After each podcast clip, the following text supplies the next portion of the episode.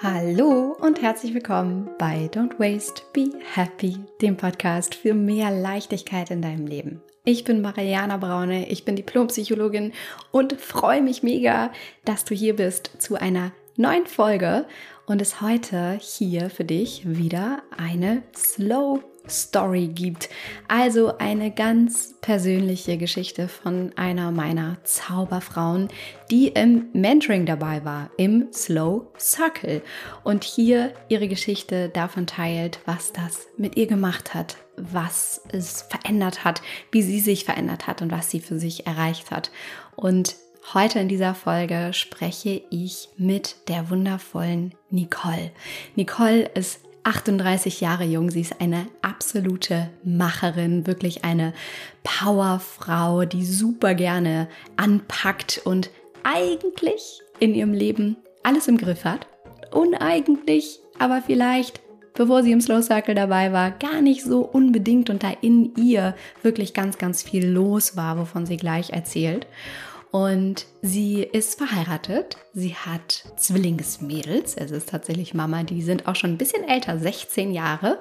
Und sie ist von Beruf Pädagogin in der stationären Jugendhilfe.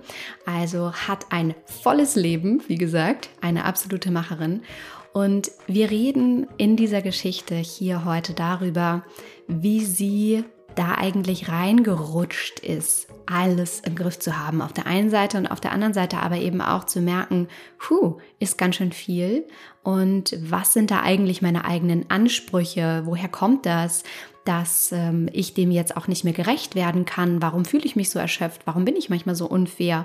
Ähm, woher kommt es überhaupt? Und das ist sehr, sehr spannend, wie wir darüber reden, dass Frauen so sehr unter Mental Load leiden, also unter dieser unsichtbaren Denkarbeit, die so unglaublich erschöpfend ist und diesem Anspruch, immer perfekt sein zu müssen und letztendlich aber eben zu merken, dass Perfektion eine Illusion ist.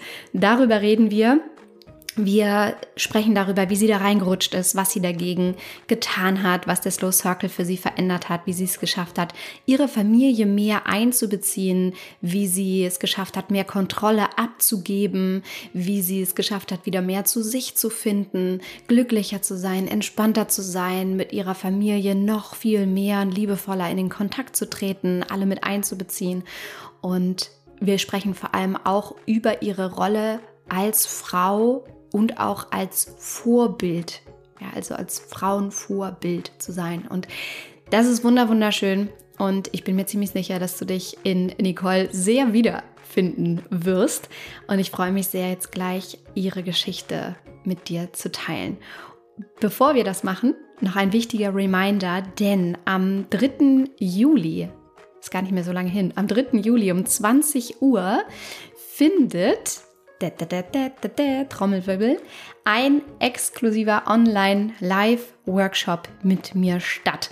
Und in diesem Workshop gehen wir nochmal tiefer und du wirst konkret erfahren, was meine Geheimnisse, meine ganz konkreten Schritte dafür sind, dir ein Leben in Leichtigkeit zu erschaffen, deine Bedürfnisse zu hören, für dich einzustehen und mehr Zeit für dich zu haben, statt dich um das Zeug im Außen und vielleicht auch in dir zu kümmern. Und das teile ich an dem Abend mit dir und du kannst dabei sein und das Ganze kostenlos, indem du einfach auf den Link unter dieser Folge klickst. Da geht es direkt zur Workshop-Anmeldung und äh, ich kann dir nur empfehlen, sicher dir auf jeden Fall deinen Platz. Es sind schon wieder so viele von euch dabei. Viele hundert haben sich schon angemeldet. Insofern nutzt die Chance jetzt, sicher dir deinen Platz. Klick einfach auf den Link unter dieser Folge und dann wirst du weitergeleitet auf die Homepage und da meldest du dich dann an und kriegst alle Details und natürlich dann auch den Link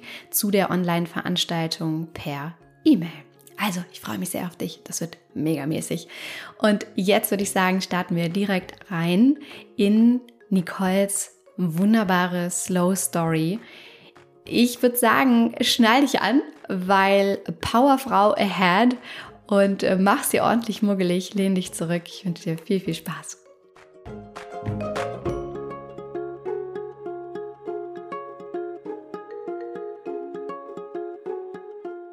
Guten Morgen, Nicole. Es ist so schön. Guten Morgen. Es ist so schön, dass du da bist. Ich habe gerade schon gesagt, du siehst übrigens so toll aus. Eben ist hier gerade das, das Zoom-Fenster aufgegangen und ich dachte so, es ist so ein bisschen wie bei Herzblatt. So, liebe Mariana, jetzt darfst du dich entscheiden. Nimmst du Nicole, die dich wunderbar anlacht und dir die Sterne vom Himmel holt? Nein, wirklich. Also du sitzt hier, alle, die den Podcast jetzt nur hören ohne Video, die sehen es leider nicht, aber sie hören es gleich wahrscheinlich in deiner Stimme. Du strahlst, der Sommer ist da, du siehst ganz, ganz toll aus.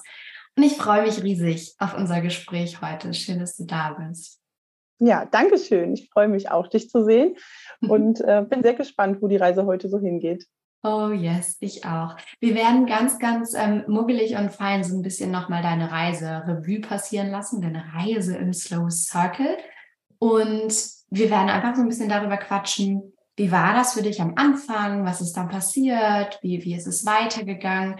Und natürlich auch so, was ist dein Hauptthema? Ne? Worum, worum geht es dir? Was hast du vor allem für dich rauskristallisiert? Wir haben eben schon so ein bisschen geschnackt. Was, ist so quasi der Titel deiner Geschichte, deiner Folge? Ähm, magst du vielleicht vorab, wir zäumen das Pferd jetzt einfach mal irgendwie quasi von hinten auf, magst du vorab vielleicht einmal tatsächlich sagen, was vielleicht einer der größten Aha-Momente für dich war, so worum es für dich im Slow Circle ging oder was so dein, dein roter Faden ist? so dein Thema? Also ich glaube, eins meiner größten Themen war wirklich das Thema Perfektionismus. Also ähm, das Gefühl zu haben, jederzeit perfekt sein zu müssen. Ähm, zu denken, alles ist meine Aufgabe, mich dadurch auch so ein bisschen, nicht nur ein bisschen, sondern deutlich in so eine Überforderung gebracht zu haben. Mhm. Zu erkennen, ich bin aber auch nicht allein mit dem Thema. Das war dann äh, der, der Übergang. Ähm, bis dahin dachte ich halt, dass ich das alles machen muss und dass das so eine Erwartungshaltung mit dem Blick auf die Frau heutzutage ist, ähm, eine bestimmte Rolle, die, der ich gerecht werden muss. Und ähm, genau, das mhm. sind so mhm. die großen Themen bei mir gewesen.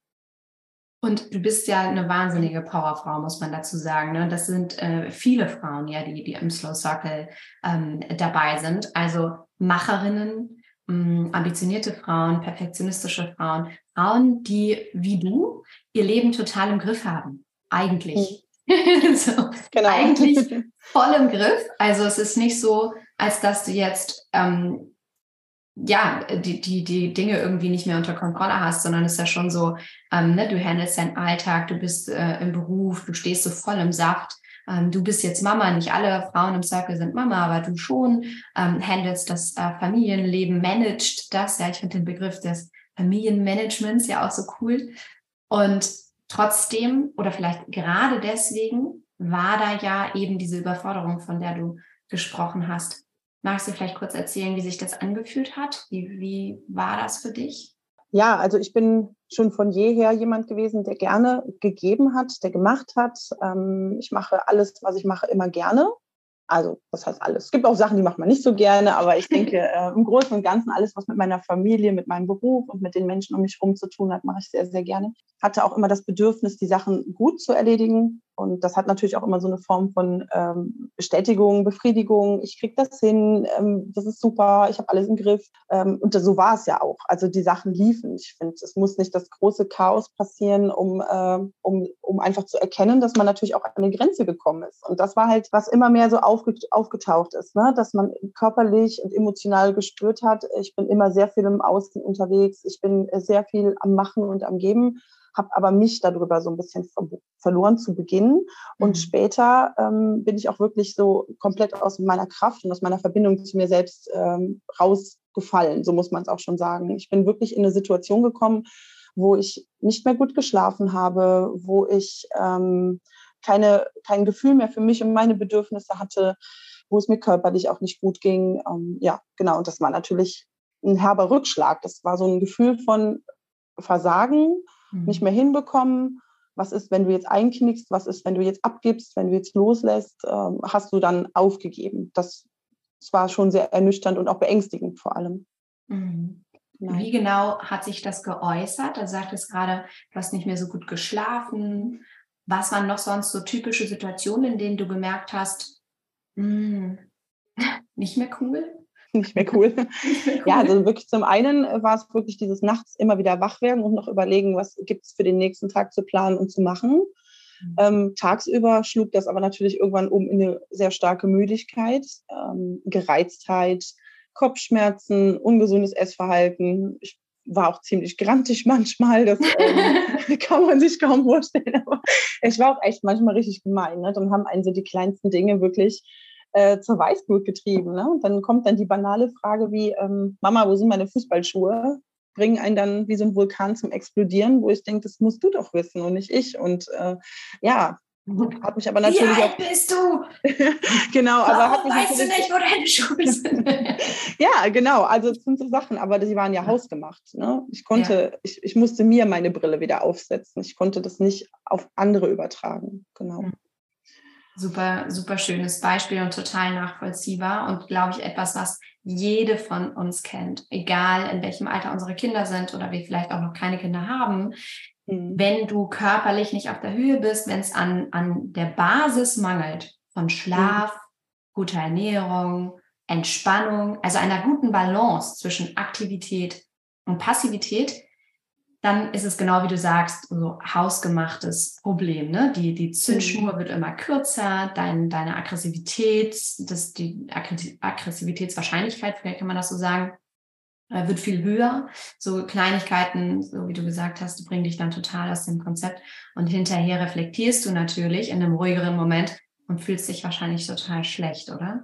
Mhm, ja, genau. Ich habe mich einfach schlecht gefühlt, weil dann haben natürlich auch meine Familienmitglieder mir gespiegelt, hör mal, das ist gerade echt nicht fair oder mhm. äh, das ist jetzt gemein. Und dann ging diese Negativspirale halt weiter. Ne? Dann, dann kamen dann auch schon mal so ein paar Tränchen und ich konnte halt nicht verstehen, warum seid ihr jetzt, wieso seid ihr jetzt so zu mir? Ich tue doch alles. Und ja, ah. dann macht ah. man, das ist so, das geht dann immer in so eine Abwärtsspirale. Ne? Also man bekommt es gespiegelt und man nimmt alles persönlich und ich tue doch alles und jetzt kommst du mir mit so, einer, mit so, einem, mit so einer Art. Und äh, ja, ich, ich, war, ich konnte nicht mehr gut transparent annehmen und, und, und sehen und auch vor allem äh, nicht mehr erkennen, dass es gar nicht immer nur darum geht, was ich leiste, sondern dass da natürlich auch bei meiner Familie eine gewisse Sorge mitschwang. Ne? Die waren mhm. natürlich auch nicht daran interessiert, dass ich mich in so eine, also Burnout ist jetzt übertrieben, aber in so eine Richtung bewege.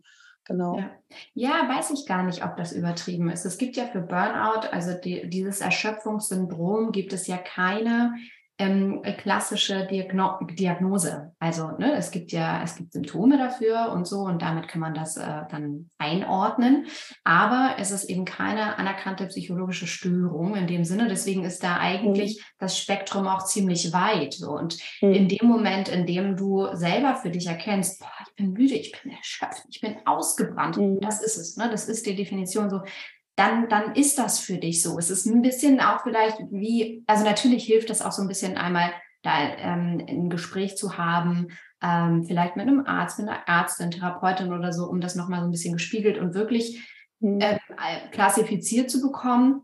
Aber letztendlich ist das, ist es dann dein persönliches Empfinden und so ein bisschen auch wie bei Schmerz, ne? bei einer Schmerzskala. Für den einen ist eine 10 ähm, äh, super ja. krass und für den anderen ist eine 10 irgendwie, boah, da startet gerade ja. mein Schmerzempfinden. Deswegen, also würde ich gar nicht so sagen wollen, weil das kommt einfach auf dein subjektives Empfinden an. Wann merkst du, dass du ein bisschen ja. ausgelaugt bist, müde, erschöpft und so. Und ich fand das gerade super spannend, was du sagst, die Dynamik, die sich dann in deiner Familie ergeben hat dass du dich so unfair behandelt gefühlt hast, in dem Moment, in dem dir gespiegelt wurde, ey, es ist gerade auch nicht so ganz cool, wie du mit uns bist, weil ist ja verständlich, dass du gerade vielleicht genervt bist, dass ich dich frage, wo meine Schuhe sind. Und trotzdem ist vielleicht der Ton, die Art und Weise und die, die, die krasse Reaktion nicht ganz angemessen. Und bei dir ist es nur der Tropfen, der das Fass zum Überlaufen bringt, weil du einfach denkst, ich habe tausend Milliarden Dinge im Kopf. Wieso kannst du daran nicht selber denken? Ähm, genau. Und genau, und dann, dann aber, dass eben dir, dir das gespiegelt wird und du fühlst dich unfair behandelt, weil ähm, du eben, genau wie du gerade meintest, ne, denkst so, yeah, ich mache doch alles hier gerade und mhm. jetzt fühlt ihr euch auch noch an den Karren gefahren. Ich bin doch diejenige, die mhm. hier recht hätte, irgendwie ähm, ja, genervt ja. zu sein. Ja, ich habe meine Familie quasi einfach auch ähm, um die Möglichkeit betrogen, auch selber die Verantwortung übernehmen zu können. Also ah. es ist ja, so ehrlich muss man ja auch sein. Ne? Man kann jetzt mit dem Finger auf alle anderen zeigen und sagen, ihr gebt mir alle Aufgaben, ihr macht, ihr tut. Nein, ich war nicht in der Lage, eine gute Grenze zu ziehen und ich war auch nicht in der Lage zu sagen, ich benötige Hilfe oder mir geht es nicht gut oder es ist zu viel. Phasenweise, weil ich es erst noch nicht wusste, ne? wenn die mhm. Verbundenheit fehlt und dann auch vielleicht der Mut loszulassen und zu akzeptieren, dass es so ist, dass nicht mehr alles meine Aufgabe sein kann und muss. Das sind so Sachen gewesen, da bin ich auch einfach nicht fair der Familie gegenüber gewesen. Das hat gebraucht, bis ich das annehmen kann. Das ist manchmal heute noch so ein bisschen mit dem Annehmen, aber ich arbeite. Super schön und genau darum geht es ja nur. Weißt du, wie sich das für dich ergeben hat? Weil ich glaube, dieser Prozess ist schleichend. Der Prozess ist mega mhm. schleichend dahin, dass plötzlich der ganze Workload bei einer Person, meistens tatsächlich ja auch im Jahr 2023 bei der Mutter, der Partnerin, der Frau in der Familie, die wirklich glaubt, ich muss die. Kontrolle haben, ich kann das besser, ich verabrede mich mit unseren Freunden, ich organisiere, was wir fürs Grillen brauchen, ähm, ich sorge dafür, was die Kinder in der Schule brauchen, wann die Veranstaltungen sind, etc. pp. Wir können so die ne, Hobbys kommen später dazu und so, da bist du ja auch super involviert. Könnten die Liste irgendwie ewig fortführen.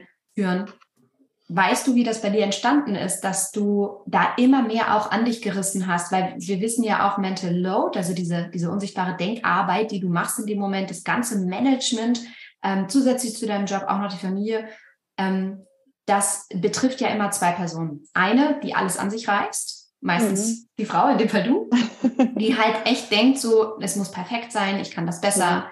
Ähm, und, und dann die andere Person, die halt aber auch ähm, gelernt hat, ich kann das nicht, die andere kann das besser. Ähm, und auch dann irgendwie auch aufgibt und so, so die Hände in die Höhe reißt und sagt so, ja, ich mache ja eh immer alles falsch und äh, brauche ich nicht machen, wurde mir abgenommen. Vielleicht sogar schon im Kindesalter tatsächlich gelernt durch die Mutter. Ne, ist auch mhm. sehr, sehr häufig. Und wie war das bei dir? Hat sich das schleichend ergeben? War das schon vor euren gemeinsamen Kindern so? Wie, wie kam das, dass du in dieser Rolle warst? Mhm. Also ich glaube, ein ganz großer Punkt ist bei mir tatsächlich ein transgenerationales Thema.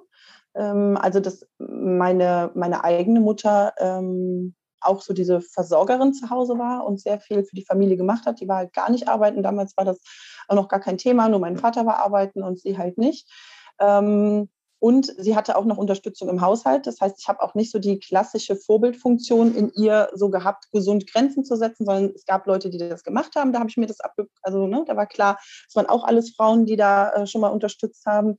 Dann äh, war meine Mutter auch die, eher diejenige, die dann ja, nicht Grenzen setzen, aber auch so über sich hinweggehen lassen konnte und das einfach so hingenommen hat. Ähm, dann war auch immer die Erwartungshaltung bei meinem Vater ganz klar, dass Frauen da auch eine gewisse Rolle zu erfüllen haben. Also ich habe da auch einfach keine gute Verbindung zur Kindheit und zur Jugend. Das ist auch ähm, eine Trauma-Kindheitsgeschichte für mich.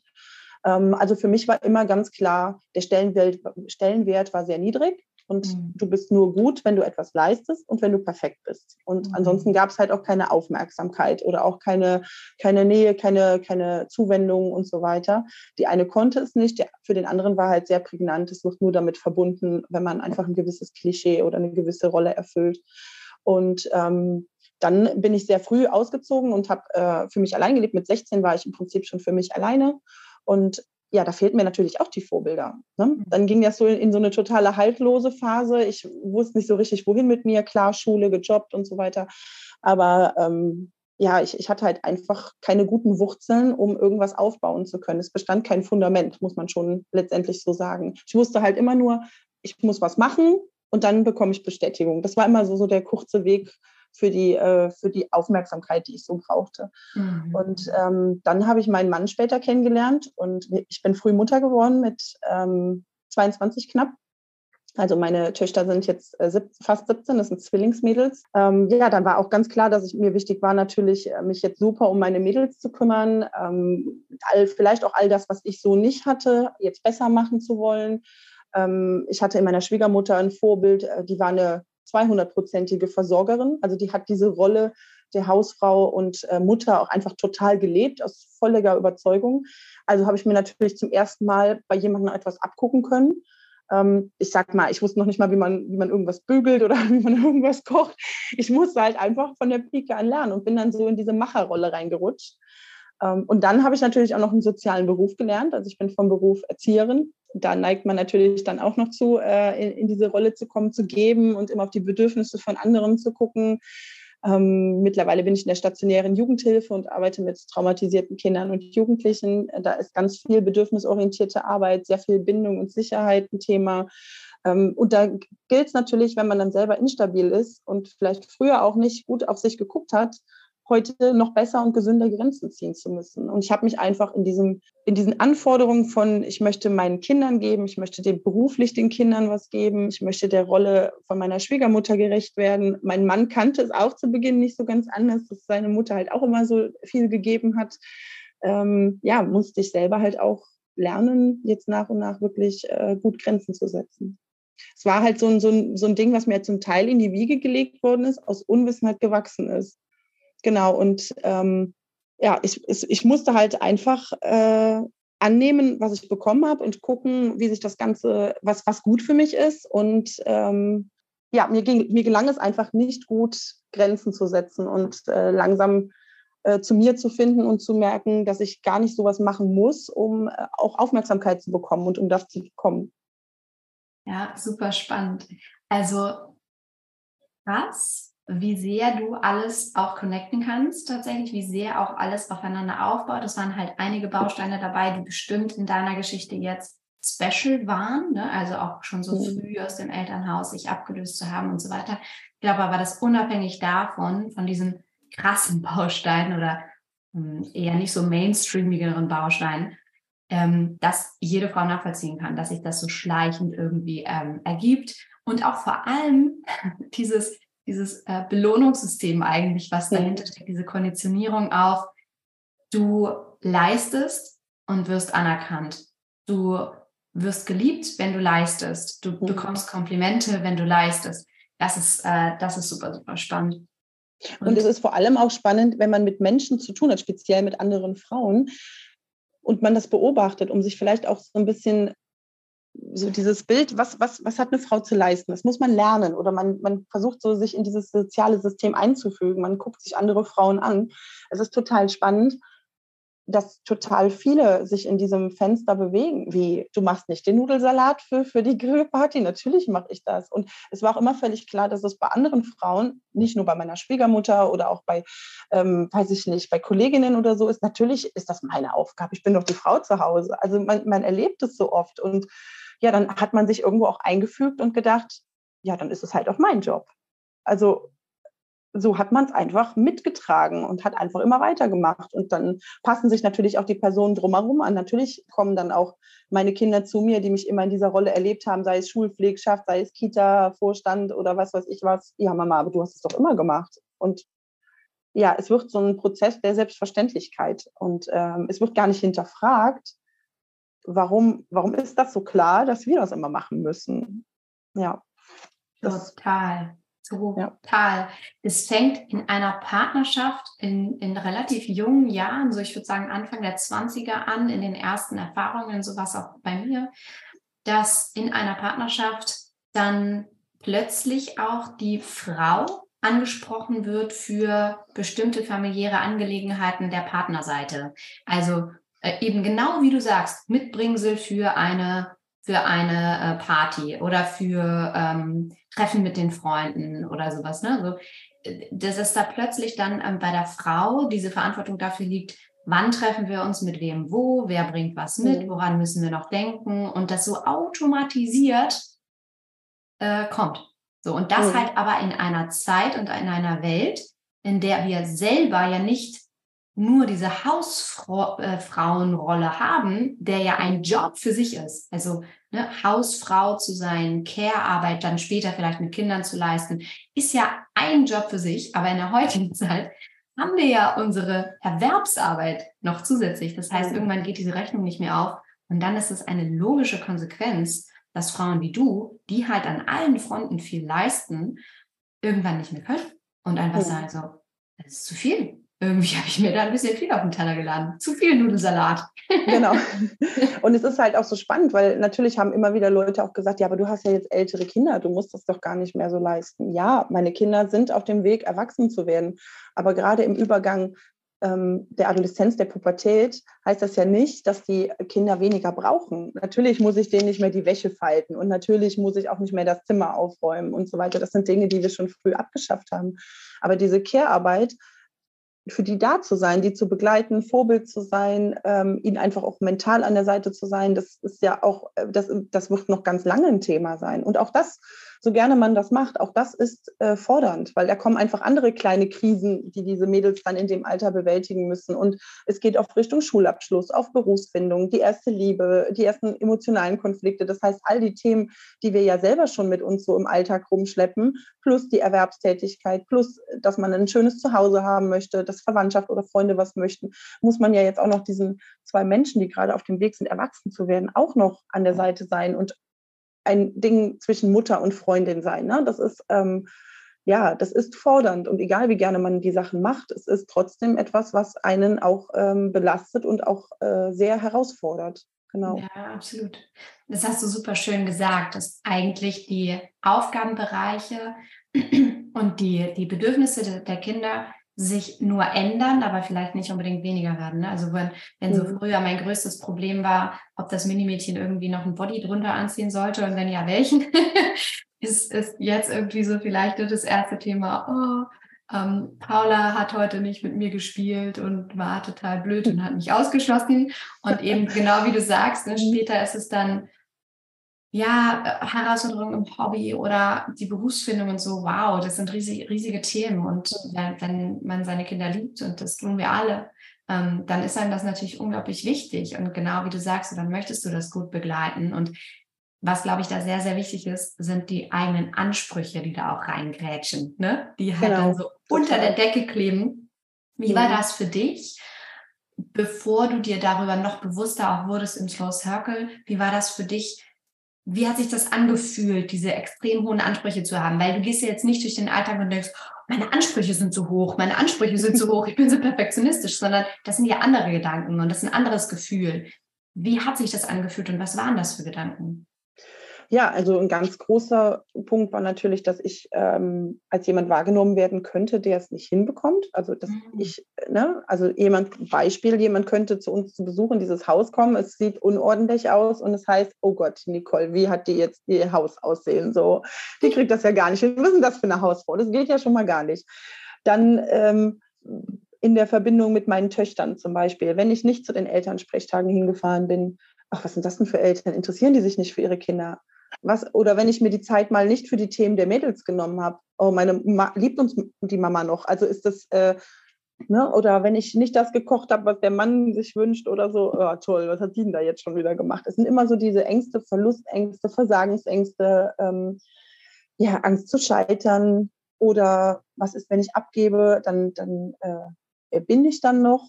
Das ist dann auch so ein ganz großes Thema gewesen bei mir. Wenn ich das doch wirklich mal alles anders machen würde, geht das überhaupt? Oder wer bin ich denn dann? Was ist denn dann noch meine Aufgabe? Also mich selber, meine große Angst war, dass ich mich in irgendeiner Form, egal in welche Richtung, total verliere. Das ist ähm, schon, ja, spannend. das war schon sehr präsent. Ja, spannend. Auch diese riesige Angst vor Abwertung. Mhm, ne, das kennen genau. wir auch alle. Wir wollen alle dazugehören. Angst vor mhm. Abwertung. Mhm. Ich glaube, viele kennen das andersrum, diesen Anspruch im Haushalt auch es soll gut aussehen, damit die anderen dann denken, boah, wie macht die das bloß? Das auch, das so, auch, ja. Ne, so, die sieht immer toll aus, die hat auch noch irgendwie diese ganzen nebenbei Hobbys mit ihren Kindern begleitet, die aber nicht nur, dass die da irgendwie am Fußballfeld am Rand steht, sondern ah, dass die da auch noch irgendwie im Team Orga und ich weiß nicht, was da, sorry, mhm. dass ich deine ganzen Alles Rollen da. die Fußballmanagerin im Team, ich genau. weiß nicht. Ähm, genau. Ja, das macht die auch noch und dann ist sie da im Vorstand auch noch an der Schule und dann macht die, äh, ist sie da auch noch irgendwie im, im Beruf und parallel bauen die im Garten dann irgendwie auch noch einen kleinen Teich und auch toll und so. Ne, alle sollen immer nur das Beste denken und dann so, mhm. wow, wie macht die das bloß? Also mhm. auch dieser riesige Wunsch nach Anerkennung. Es ist so ein, so ein Wechselspiel zwischen dem riesigen Wunsch nach Anerkennung und auf der anderen Seite diese große Angst vor Abwertung. Mhm. Und daraus genau. auszubrechen, ist natürlich hart erstmal, weil es erfordert unglaublich viel Mut. Es erfordert also Reflexion und Mut, weil du dich ja diesen Ängsten stellst und es ist ja erstmal gar nicht bequem, oder? Wie, mhm. wie war das für dich, dass du denkst so, oh, hier ist gerade gar nicht mehr so muggelig? Ja, das war auch, ähm, auch manchmal echt hart. Also das muss man auch mal so aushalten können. Das ist, glaube ich, mein großes Thema, ist aushalten können. Mhm. Also ich glaube, mir mangelt es nicht, also wenn ich an den Punkt komme, mangelt es mir, glaube ich, nicht an dem Mut, einfach dann, wenn ich mich gut fühle, zu springen und die Dinge zu machen, sondern das Aushalten und das geduldige Warten, dass, dass das dann auch mal im Herz ankommt. Das war, glaube ich, so ein Thema, weil es geht viel an der Oberfläche, kann man vielleicht noch ein paar Stellschrauben ähm, stellen, aber das Gefühl zu kriegen, okay, ich bin gerade mit mir im Reinen und das, ähm, das, das war anstrengend auch mitunter. Ja. ja. Wie hast du das gemacht? Ja, also ich habe ähm, natürlich durch diese tolle äh, Begleitung und diese Zusammenarbeit mit den ganzen äh, Powerfrauen, ähm, haben wir natürlich auch mit dir und mit Jana ja super viele schöne Tools an die Hand bekommen, die ich einfach nach und nach immer mal wieder habe ausprobieren lassen, wirken habe lassen. Bin auch total viel in den Austausch mit der Familie gegangen. Das war auch spannend, weil ich meine, ne, dann ist äh, die, die Summe der fünf Menschen, die einen umgeben, ich habe also mit den Menschen, wo ich sehr viel Kontakt habe, auch echt um ein Feedback gebeten. Und, Bei mir äh, ist es ähm, eine Siebenjährige auch. genau. ähm, aber ja. auch das, genau, auch die. Ich glaube manchmal, dass die sogar noch ehrlicher sind als Erwachsene. Also ja. äh, selbst ja, die Kinder in meiner Gruppe haben äh, nachher angefangen, du bist so entspannt, Nicole. Also das, es ist tatsächlich aufgefallen. Und am Anfang habe ich immer wieder gefragt, bist du sicher? Meinst du das wirklich so? Das, und bis mein Mann auch mal gesagt hat, Schatz, es ist alles gut. Du denkst so, alles es ist nicht wahr, die irren sich. Es ist nicht wahr, genau. Das kann doch gar nicht sein. Wieso, wieso ist das nicht vorher schon so einfach gegangen? Ne? Ja, aber äh, es braucht Mut zu springen. Es braucht den Mut, auch mal ein bisschen anders zu denken und sich mal auf gewisse Dinge einzulassen, weil man meint ja immer, ach, das geht schon noch irgendwie oder ach, dann mache ich mal einen Tag frei oder ach, dann gehe ich mal einen Tag in die Sauna oder ja, dann rede ich mit dem mal nicht so. Aber das sind nicht die Stellschrauben, die es braucht, um wirklich seinen Alltag ähm, deutlich zu entschleunigen. Das sind mhm. kurzfristige. Hilfen, aber das sind halt nicht die Dinge. Man musste so ein bisschen an die Wurzel des Übels gehen ne? und das muss man aushalten können. Aber das geht, wenn man mutig ist und wenn man dann im guten Austausch ist mit den Menschen, funktioniert das. Ja. Was ich ganz spannend finde an dem, was du erzählst und auch ganz, ganz toll, und das habe ich ja auch während des Slow Circles gemerkt und begleitet, dass du deine Familie so einbezogen hast, weil mhm ich glaube, was viele von uns auch denken ist, oder äh, nicht nur denken, sondern in diesem Gefühl von Kampf sind. Kampf mhm. irgendwie gegen den Partner, Kampf gegen das System, Kampf gegen den Alltag, Kampf irgendwie gegen alles. Es ist alles ein Kampf, es ist alles schwer, es ist so, ah, mein Partner, meine Partnerin macht das nicht, meine Kinder sind so anstrengend, ich ja. warte nur auf den nächsten Urlaub, aber selbst der ist natürlich nicht Erholung, weil mit Familie, naja, ist vielleicht manchmal auch so Alltag nur woanders. Mm, wenn, wenn jetzt Frauen da draußen zuhören und ich weiß, es gibt einige von denen, die sagen, ja, toll, aber bei meinem Partner, bei meiner Partnerin funktioniert das so nicht. So, die, die hat eine ganz andere Einstellung, die hat eine ganz andere Einstellung. Ähm, der, der hat das ganz anders gelernt. Ähm, so, was, was würdest du sagen? Wie hast du das gemacht? Wie, wie bist du da vorgegangen? Was glaubst du braucht es, damit sich gesamt ähm, gesellschaftlich, aber halt dann erstmal in diesem Konstrukt Familie wirklich was ändert. Weil wenn nur eine Person macht, ist das schön und gut, aber die anderen dürfen natürlich mitmachen, dass Arbeit fair verteilt ist und dass, dass Kontrolle fair verteilt ist, Verantwortung fair verteilt ist und nicht alles auf den Schultern von nur einer Person lastet. Mhm. Also ich glaube, ein ganz, ganz großen Punkt, der mir nochmal bewusst geworden ist, dass ich zum allererst mal ganz ehrlich zu mir selber sein muss. So, das war, glaube ich, der erste Schritt. Ich musste ehrlich zu mir selber sein und sagen, okay, wer sorgt gerade dafür, dass du so überlastet bist? Das war der erste Schritt. Ich musste mir die Brille aufsetzen. Ich musste meine Grenze finden. Ich musste gucken.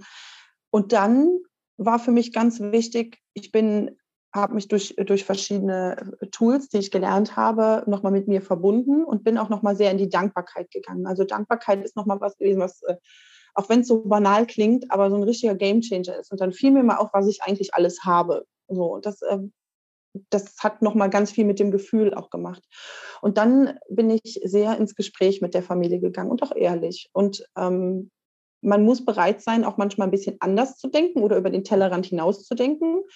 Ähm, das habe ich mir aber auch eingefordert. Und in erster Linie ist es ja so, wenn man sich liebt, und davon gehe ich ja einer Familie aus, es ist ja eine, eine, ein Band in der Familie, dann sind Menschen, die einen lieben, auch bereit, sich darauf einzulassen und über den Tellerrand hinaus zu gucken und zu sagen, okay, das mag vielleicht alles total verrückt sein, was du da gerade alles so lernst und machst und tust. Das ist vielleicht nicht das, was ich so im Alltag mache, aber ich weiß, dir ist es wichtig. Und das war der erste Schritt eigentlich, dass mein Mann sich darauf eingelassen hat. Der hat auch manchmal so ein bisschen gegriemelt und gesagt, okay, cool, habe ich noch nie gemacht.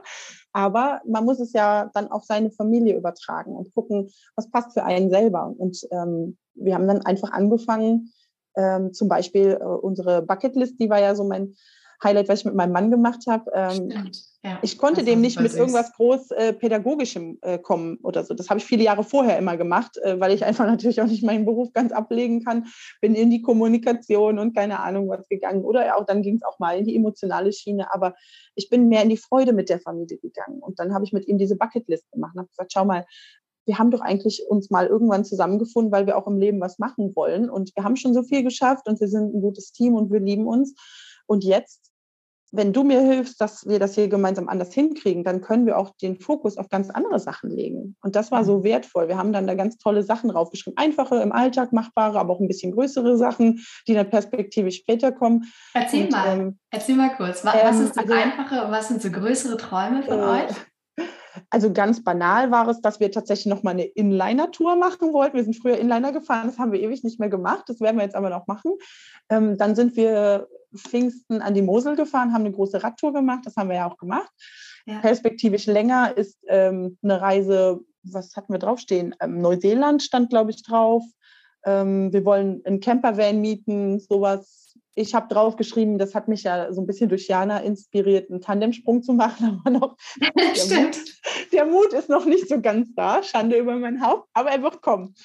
Ähm, ja, so ganz viele kleine und große Ziele einfach. Ne? Und ja. ich habe ihm dann auch gesagt, guck mal, wenn wir einfach gut bei uns gucken und wie wir uns aufstellen und schauen, wo ist der Fokus und wo sind die wichtigen Dinge, sowohl im Innen als auch im Außen, dann haben wir Kapazität emotional, monetär, zeitlich, um auch diese Dinge zu machen. Und dann, mhm.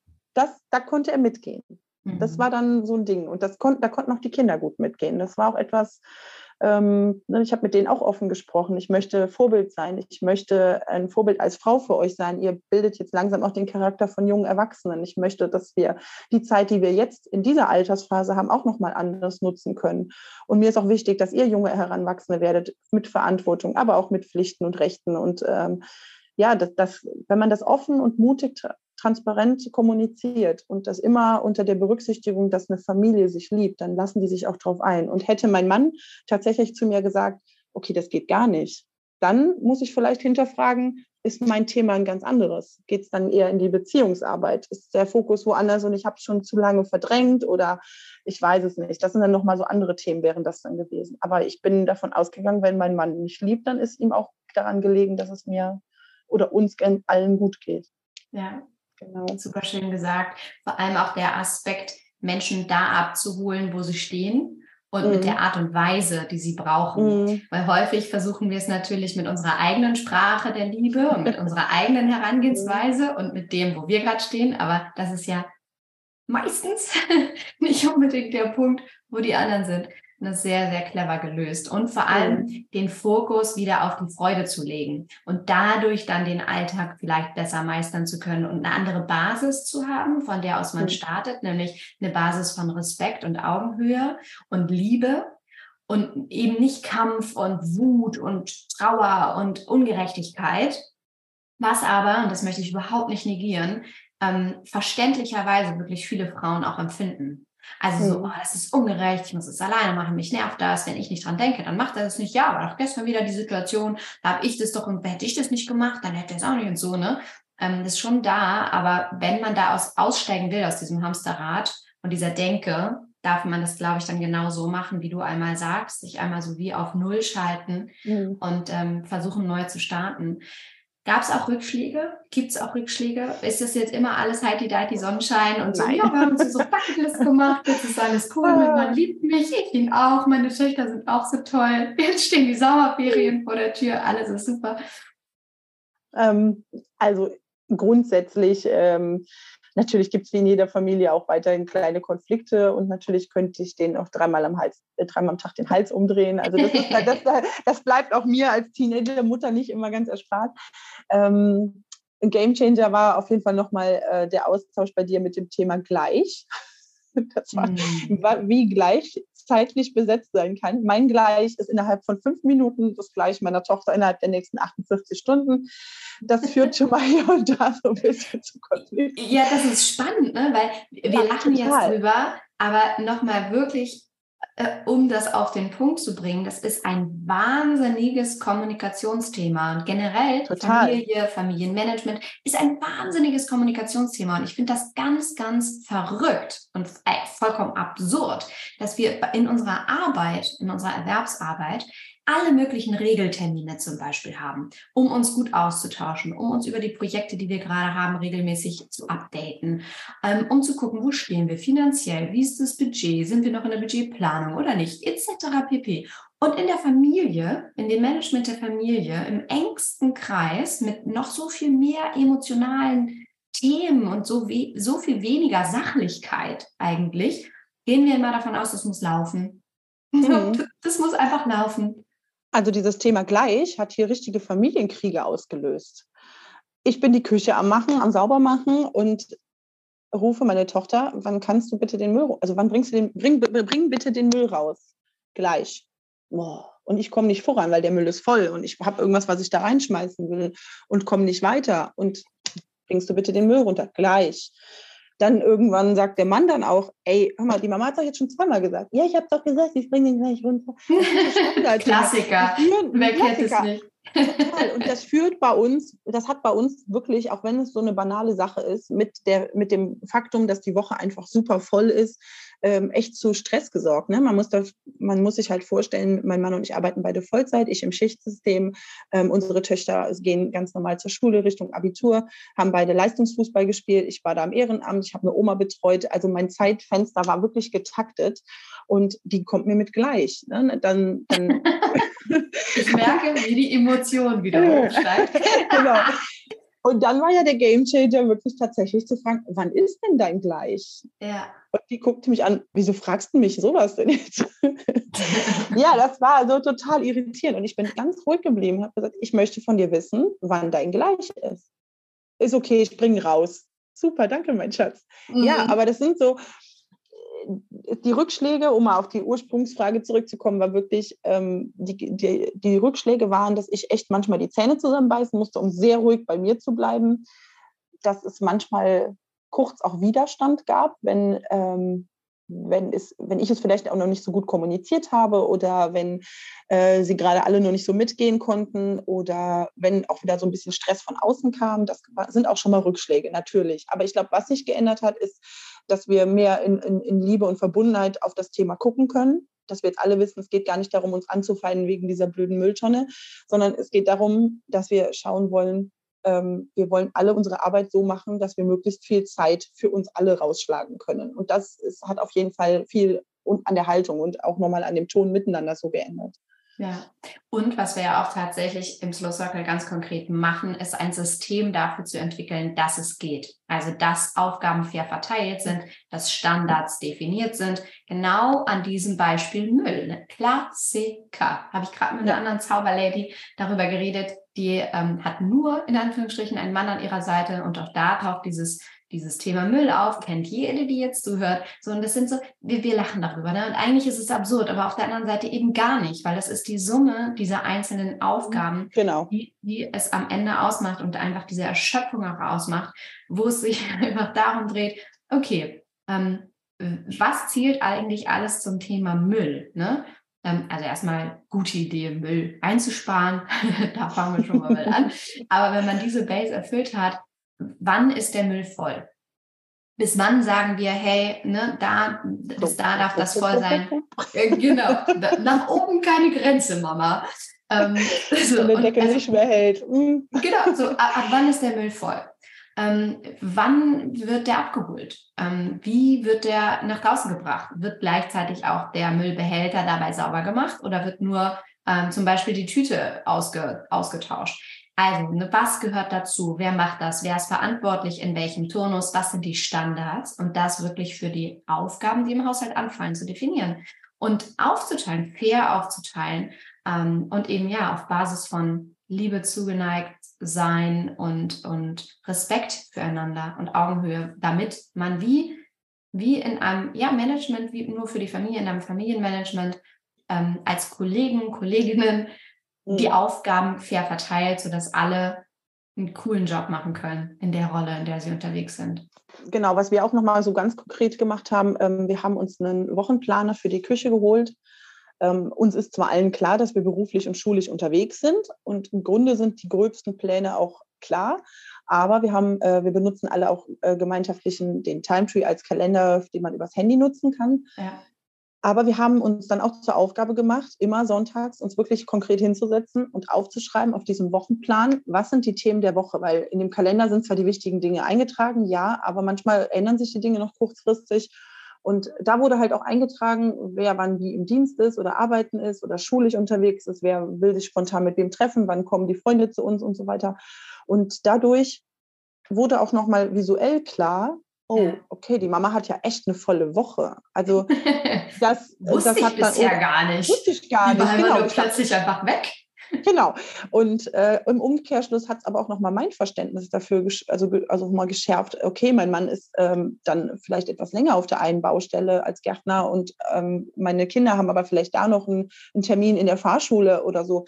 Also wir haben auch nochmal geguckt, wer kann auch welche Ressourcen gerade wo leisten. Und auch nochmal, wer macht vielleicht auch Dinge lieber als andere. Das geht natürlich nicht immer. Aber mir ist das ja im Grunde genommen egal. Ich bin gerne bereit, den Mülldienst zu übernehmen, wenn dafür meine Töchter zum Beispiel die Blumen gießen oder mit den Hunden spazieren gehen. Also es ist ja ein Geben und ein Nehmen. Oft gehen wir immer davon aus, dass gerade wir Mütter, wir machen selber ganz viel führen die Familie nicht da rein, gehen selbstverständlich davon aus, dass wir das machen, bis es uns irgendwann langt. Dann sind wir, also so kann ich zumindest für mich sprechen, irgendwann hat mir dann der, der Kragen geplatzt. Dann habe ich gesagt, du bringst jetzt den Müll raus, habe meine Tochter völlig aus dem Zusammenhang gerissen, die aber gerade mit ihrem Kopf ganz woanders war, was für mich nach nichts tun aussah, dass die aber vielleicht selber was gemacht hat, habe ich auch nicht so wahrgenommen.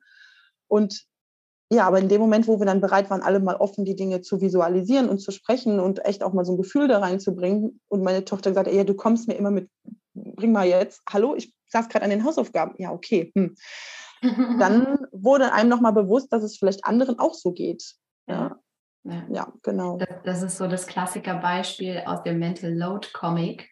Hm, ich meine zumindest, dass ich es da gesehen habe, wo die Frau vor, vor einem, einer vertrockneten Pflanze, glaube ich, steht und die ist irgendwie nicht gegossen worden, obwohl das die Aufgabe des Mannes war. Sie hat es ihm übertragen, wobei allein das Delegieren, das möchte ich halt immer wieder betonen, das Delegieren ist ja der Mental Load. Also es ist dein Mental Load ist nicht weniger, wenn, wenn du einen tollen Mann an deiner Seite hast, der das macht. Weil häufig mhm. höre ich von Frauen, nee, also bei mir, da kann ich mich auch wirklich nicht beschweren. Also wenn ich meinem Mann sage, er soll Staubsaugen, dann macht er das auch sofort. Ja, super. das ist aber toll, dass er seinen mhm. Dreck wegmacht. Das aber er unterstützt mich. ja, er unterstützt mich wirklich gut. Also da möchte ich nochmal in aller Deutlichkeit sagen, wenn zwei Menschen sich zusammengefunden haben, die miteinander leben wollen, dann ist es so, dass beide ihren Dreck wegmachen und dann ist das eine Selbstverständlichkeit, dass er seinen Dreck wegmacht. Und zwar hoffentlich in einem Turnus proaktiv, selbst gesteuert und nicht so, dass du sagen musst, übrigens, es ist dreckig. Da arbeiten aber, wir noch dran, aber es wird. Genau, genau. Ähm, aber was ich eigentlich sagen wollte, ist diese Klassikersituation von die Pflanze ist vertrocknet. Sie hat dir immer eigentlich gesagt, gieß sie bitte. Er hat das nicht gemacht und sie fängt an zu heulen und steht da und sagt, und er sagt dann, Hä? jetzt wegen der Pflanze oder was? Weil ich jetzt vergessen hat, die Pflanze zu gießen, kann doch nicht dein Ernst sein.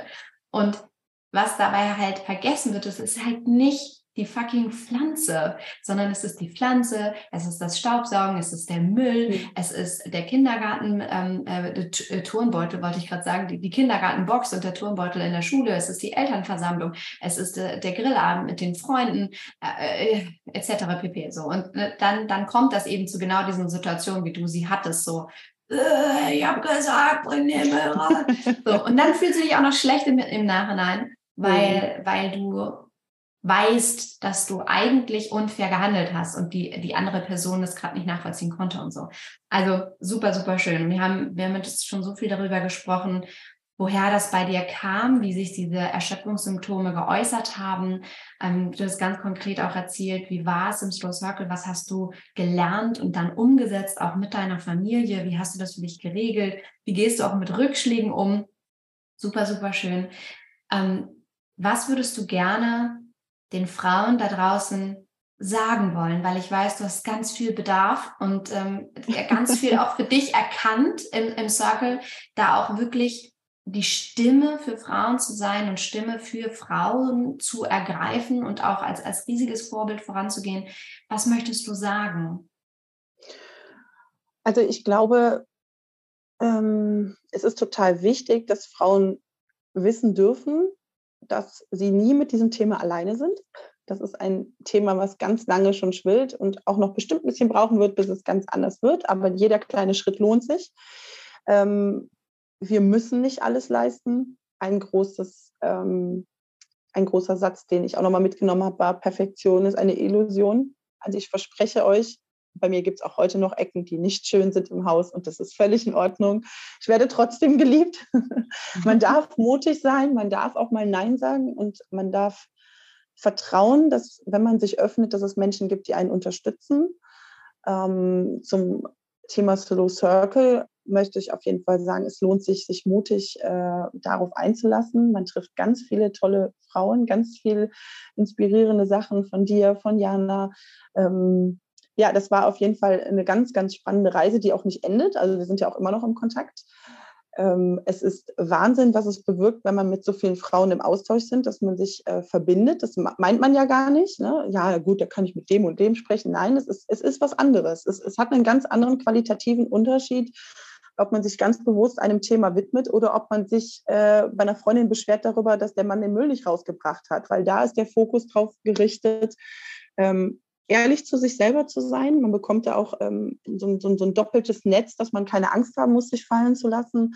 Ähm, man bekommt ganz viele Tools an die Hand, dass man wirklich nochmal ganz anders auf seine Themen hingucken kann, dass man sich äh, mutig daran ausprobieren kann. Man, man hat immer ganz viel äh, emotionale Nähe von den anderen Frauen, die mit einem zusammenarbeiten und selbst das auch nur äh, über Distanz, weil wir ja wirklich auch überall verstreut sind, aber das macht überhaupt nichts. Es gibt trotzdem genauso viel Mut und Liebe rüber.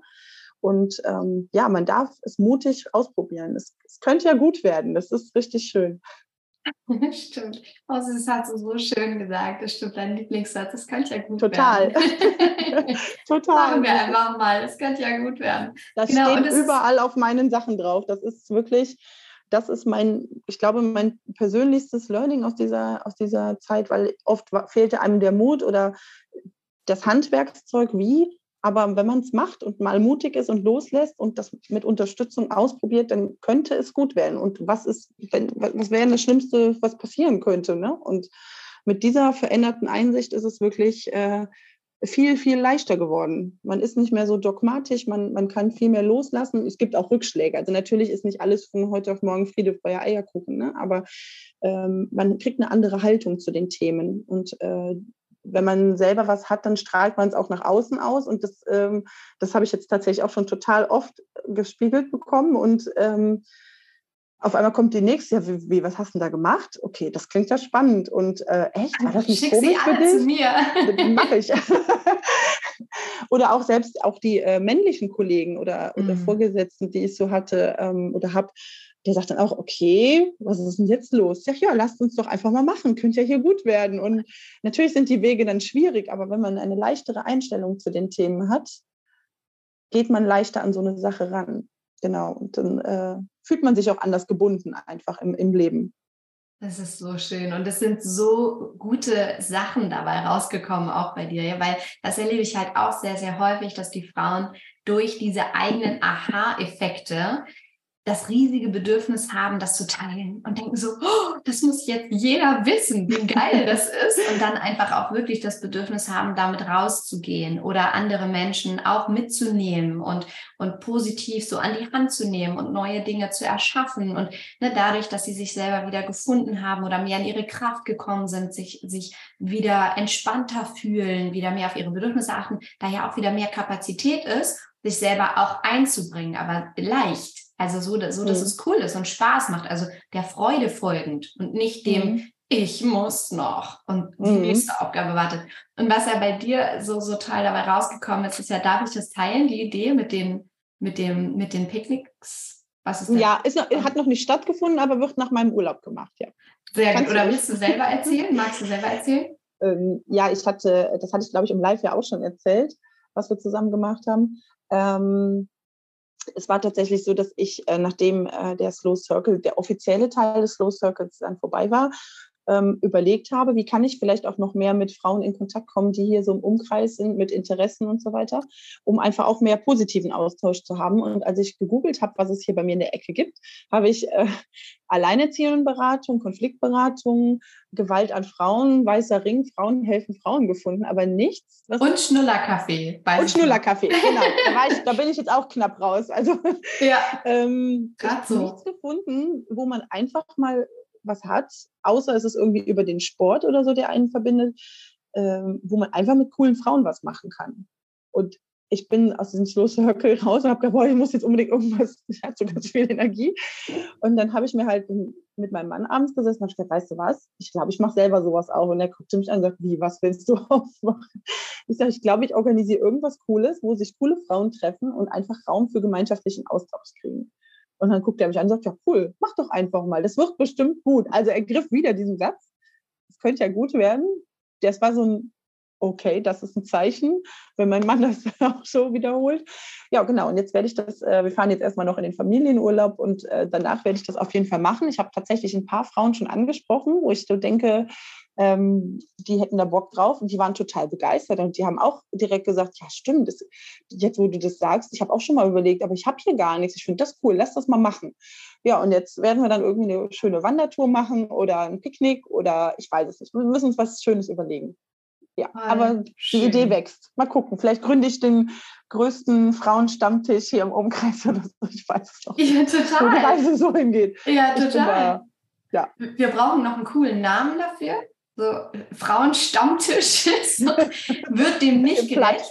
Nee, genau. Ja, aber ich, ich finde es so, so cool, weil es so wichtig ist. Also eins der wichtigsten Erfahrungen und Gefühle und darum geht es uns Menschen ja immer. Ne? Es sind nicht die Dinge, ähm, die wir haben, sondern die Gefühle, die wir durch die mhm. Dinge haben oder die äh, Gefühle, die wir durch die Erlebnisse haben, die uns leiten und die uns erfüllen und die uns glücklich machen.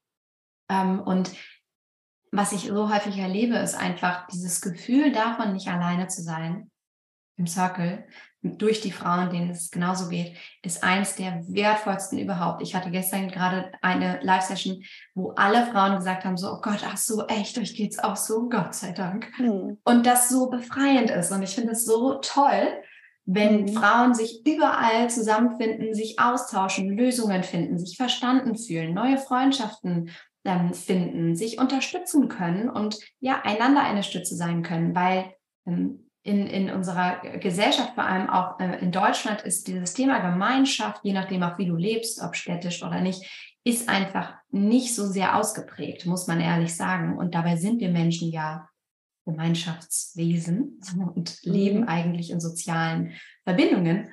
Und wenn man das noch weiter fördern kann und auch da gerade feministische Themen bespricht, Aufgabenverteilung, Mental Load und da auch mal die Hüllen fallen lässt, ja, und mhm. wirklich sagt, wie es ist und nicht eben, wie du, wie du gesagt hast, es ist ein Riesenunterschied, ob du mit deiner Freundin da sitzt und dann hat er wieder, dann habe ich wieder, und gehst nach Hause mit so einer richtig schlechten Stimmung.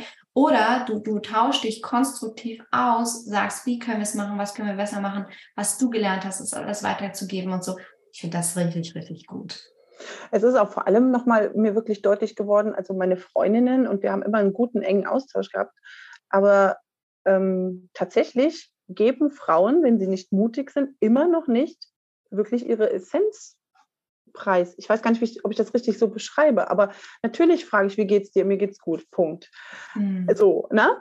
Aber wenn ich dann die Person wirklich mal angucke und sage, was wünschst du dir für die nächste Zeit? Das hat eine ganz andere Bedeutung und schon ist man auch nochmal ganz anders connected und verbunden und man guckt ganz anders auf ein Thema.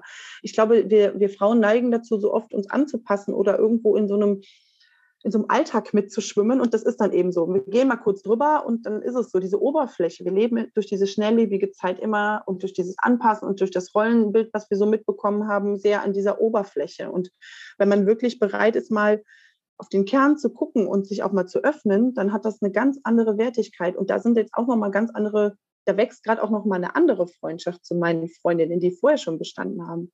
Also eine hat mir auch gespiegelt, das ist total schön, dass du mich das fragst also ich habe noch nie so über den Tellerrand hinaus gefragt, obwohl ich das vorher auch nicht böse gemeint habe. Aber ich hätte, ich habe mich ja selber kaum mit mir beschäftigt. Dann war ja gar nicht die Energie da, um auch mich mit jemand anderem so tief zu beschäftigen, sondern es ging immer nur hasselnd immer weiter und oberflächlich und schnelllebig. Und das ist einfach schön, auch mal sich es äh, anders nett machen zu können. Wie oft ich jetzt zum Beispiel durch Jana alleine gelernt habe, dass ich mir mein Obst, wenn ich es mir schon alleine in eine schöne Schale lege.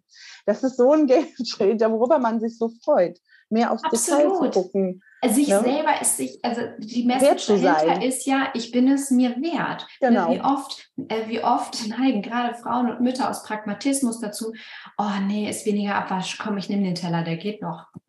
Ja, genau. So, nein, ja. sei ja, es dir genau. selber wert, es dir schön zu machen, ähm, weil du es willst, weil es für dich ist. Wunder, wunderschön. Also tolle Sachen, die daraus entstanden sind und ich bin ganz gespannt, was, was da alles noch vor dir und uns liegt. Ich bin mir sicher, das wird ganz großartig und ich freue mich total auf alles, was kommt. Bin ganz gespannt, das so in Anführungsstrichen von außen noch weiter zu verfolgen. Und ähm, ihr wundervollen Frauen da draußen, wenn äh, ihr das gehört habt, dann folgt Nicoles wunderschönen Worten. ähm, und ja, das war einfach wunderschön, nochmal mit dir einzutauchen in deine Geschichte und all das, was du für dich verändern konntest. Ich bin wahnsinnig stolz auf dich und ich danke dir vor allem für dein Vertrauen, was du mir geschenkt hast und den Frauen geschenkt hast und äh, jetzt auch allen, die dich gar nicht persönlich kennen, die du nicht kennst, aber die das jetzt hören, ähm, dich so offen zu zeigen und von deiner Erfahrung zu berichten, um alle anderen Frauen, denen es jetzt da draußen eben ähnlich geht, einfach zu inspirieren, für sich loszugehen, was zu verändern und nicht dieses anstrengende Normal, dieses erschöpfte Normal zu akzeptieren, sondern was zu verändern. Und das finde ich ganz, ganz großartig. Also vielen, vielen Dank. Ich danke dir von Herzen. Das war eine ganz tolle Reise. Du hast uns super begleitet, ganz viele wunderschöne Sachen an die Hand gegeben, also mir und auch den anderen Zauberfrauen. Du hattest gute, mahnende, ehrliche Worte, wenn sie sein mussten. Das ist nämlich mindestens genauso wichtig. Also es hilft nichts, wenn man nicht ehrlich ist. Und ähm, genauso auch an äh, Jana, auch wenn sie heute nicht hier ist. Also ihr habt das wunder wunderschön gemacht, habe mich immer gut aufgefangen gefühlt und äh, gehalten gefühlt, genau wie von meiner Zauberlady Crew. Das war auch immer sehr schön und bin auch froh, dass wir da auch alle immer noch im Austausch sind. Das ist schon wertvoll, ja, auf jeden Fall. Süß, vielen, vielen Dank. Herz geht mir auf. Schön. oh, wie süß von dir. Vielen, vielen Dank.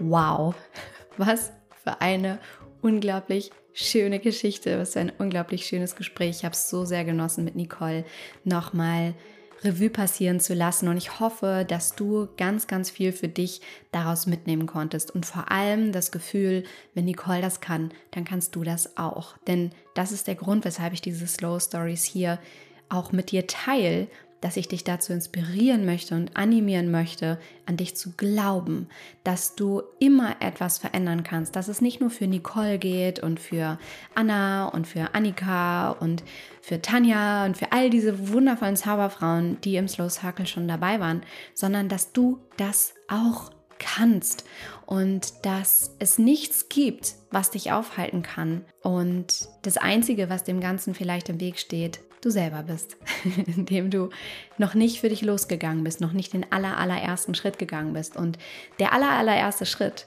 ist eigentlich, dass du mutig bist, dir einmal zehn Sekunden zu nehmen und dich bei uns zu melden. Wenn diese Geschichte mit dir resoniert hat, wenn du vielleicht auch schon andere Slow Stories gehört hast, die dich irgendwie inspiriert haben, wo du gemerkt hast, so, ah, da finde ich mich drin wieder.